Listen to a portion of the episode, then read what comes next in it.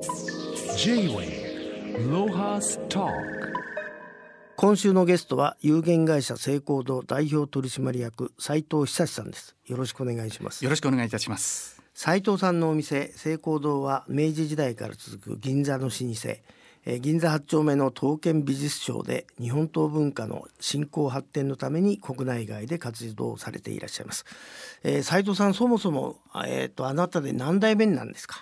えーとですね、私の曽祖父がですね明治38年に、まあ、開業いたしまして、はい。まあ、1905年になりますけども、えーそれからになりまして私でちょうど4代目になります。なるほど。4代目って普通3代目が潰すんだからもう大丈夫だね。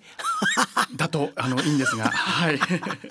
あのやっぱり銀座8丁目っていうとやっぱり場所柄外国の方はい。が来ると思うんですけど、はい。い、かがなんでしょえあのーそうですねこの近年あのとても多くうなってきてあのおりましてやっぱりあのヨーロッパアメリカですねで最近ではあの東南アジアの方なんかもですねお客様があの増えてきております。なるほど、はい。でもさ僕の感覚だとやっぱり世界で今一番お金持ってるのは中国人とアラブ人だと思うんだけどはい。アラブの王様たちは来ないんですか？いやえーとですね実はあの一時あるあのカタールの王子がですねカタールの王子、はい。すごいね。お金持ってそうだね。日本日本の刀ですねまたあの刀装具あの付属品ですね。なるほど。そういうものにあの興味を持っていただいて、はい。収集していただいてたんですけどもちょっと不慮の事故でん。お亡くなりになられまして、あそうですか。そうなんですね。それ以来ちょっとあのアラブのおの方でコレクターの方はちょっといらっしゃらないんですけども一時はいらっしゃっていただいてました。この間なんかさあのなんかメトロポリタン美術館の方が来たっつうけど。はい。そそれはどういう立場の方がいらっしゃいますか？のメトロポリタンのですね美術館のあの武器武具のですねあの今責任者あですね。のその方があのいらっしゃっていただきましてでたまたまその時にあの当店で展示しておりましたあの兜をすごく気に入っていただきましてでご購入ういただきました。あのじゃあ斉藤さんのお店っていうのは僕はあの刀屋さんだと思ったけど、はい。そうじゃなくてはい。鎧兜とかはい。そそれにまつわるものをいみんな、えー古美術商としてお持ちなんですね。えあの総合的にそうですね。我々の、まあ、分野ではあの刀剣それからその刀装具それとあの武具甲冑ですねはあそれが我々のあの、まあ、分野になりますので全て取り扱いを行っております。J-Way ロハスタでもあれですねあの日本人って面白いと思うんですけどもともとは刀は武器じゃないですか。はいその武器がそういう美術品っていうか、はい工芸品にまでたあの高めていくっていうのは、はい日本民族以外はどうなんですか？そうですねあの西洋でははい。やはりあの西洋甲冑これがですねものすごく高い評価を世界中で評価されてまして。い今そこにお持ちになってるそのカタログはどこのですかそれ。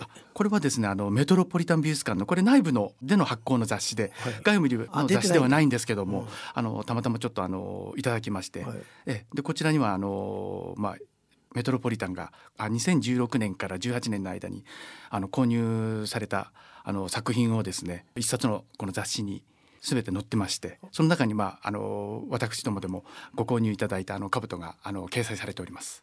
そうするとあれですか昔よくあったあのイイギリスでさお城があってこんな、はい。あのお化けじゃないけどさで出てくるじゃないですか。はい。全身がか金でできたような。ええ。ああれがせあの日本でいう鎧兜に当たるわけです。そうでございますね。ああれはなんて呼んでんですか彼らは。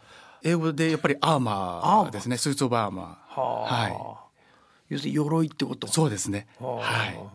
あれもどのくらいのあの値段で取引されてるもんなんですか？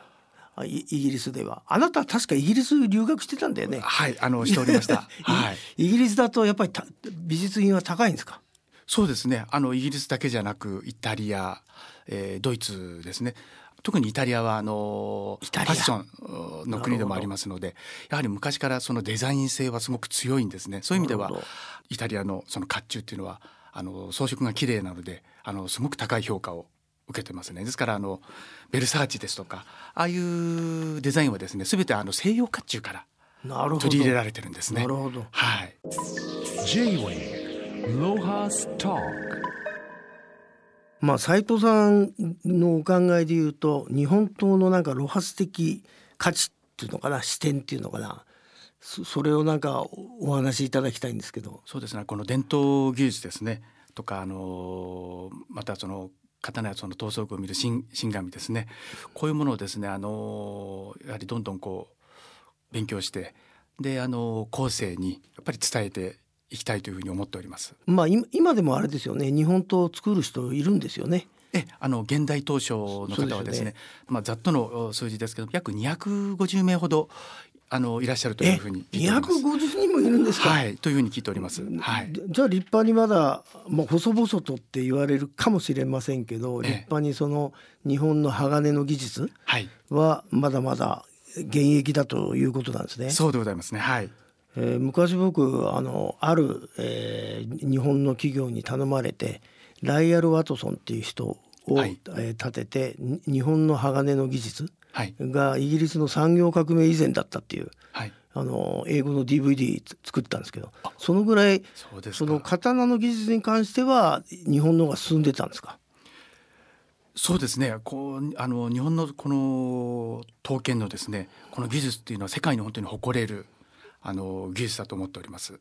あれですか？あの、えーさ斉藤さんが最近ではその普及のためにその入門編から何から YouTube で見れるようにしてるじゃないですか。はい、あああいう時にあのい一番伝えたいポイント？っはい、ていうのはどどうなんですかね。あの専門家が出てきてねこんなはい。刀身こんなことやられても、はい。普通の人は分かんないと思うんだけど どっから入れば興味を持つように思いますかね。あ、まあぜひですね、あの我々があの1月からこの今年の1月からあの始めております日本刀の美ですね。こちらをまあご覧いただきますと私どものコンセプトとしましてはもうすでに刀を分かってらっしゃる方たちにですねというのではなくこれからあの興味をおいろんな方に持っていいただこうというコンセプトのもとあの基本的なことをですね発信しておりますのでぜひそちらをご覧いただければ初心者の方でもあのご理解いただきやすくなっていると思います。実際まあ今年の1月からやられてみて、はいなんか思わぬ反響なんかあったら教えていただきたいんですけど。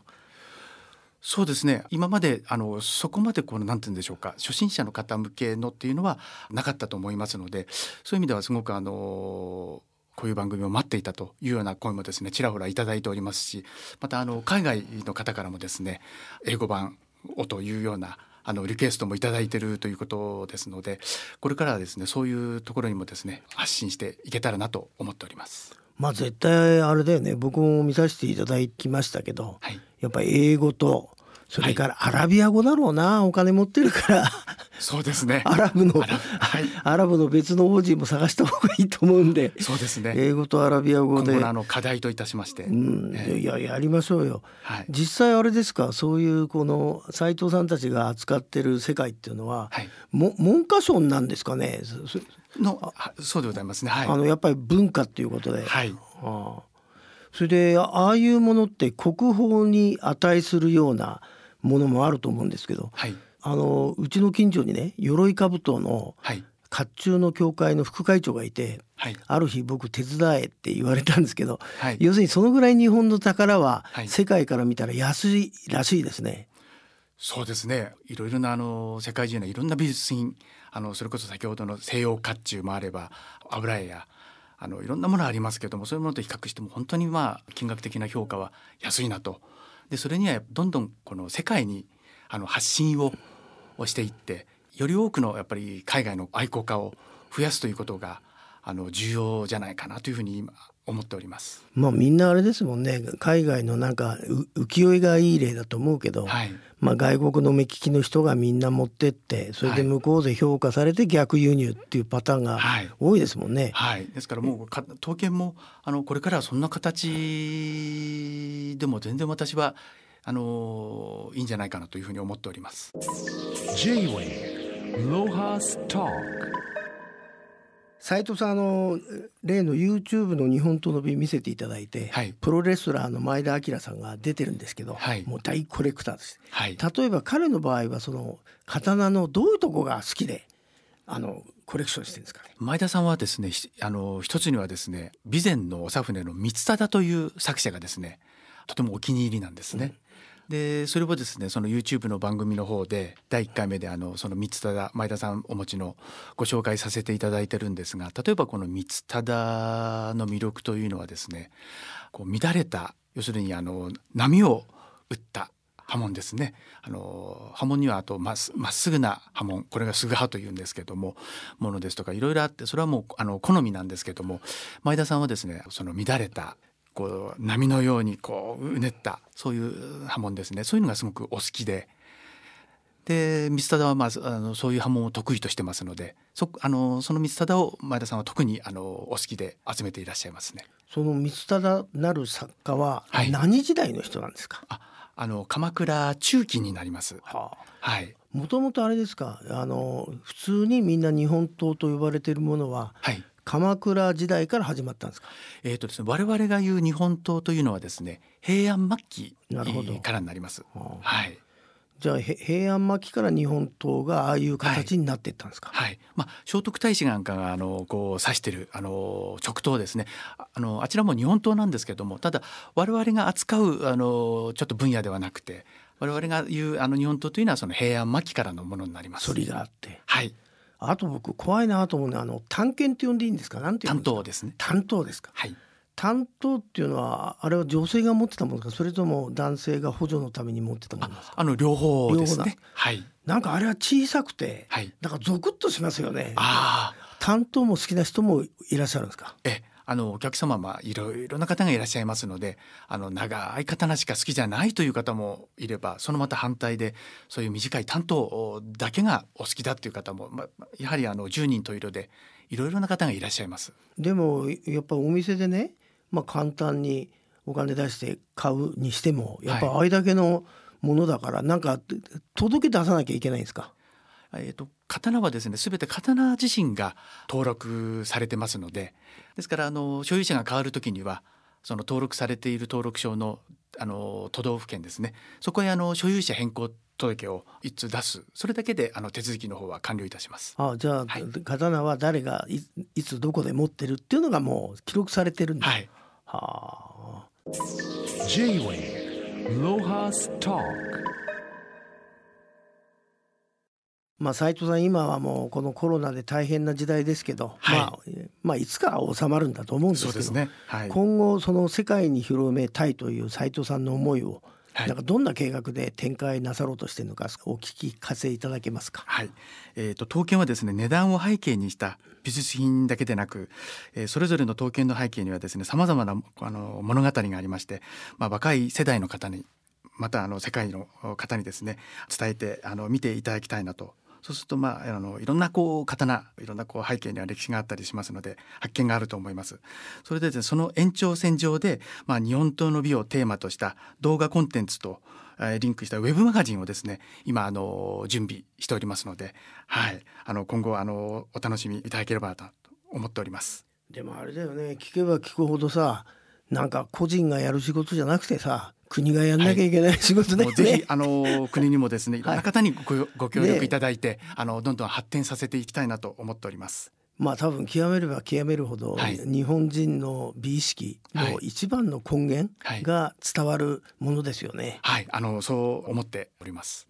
まあまああのぜひ頑張ってください応援します。ありがとうございます。今日はどうもありがとうございましたとんでもございません。こちらこそありがとうございました。J-Wave Lohas Talk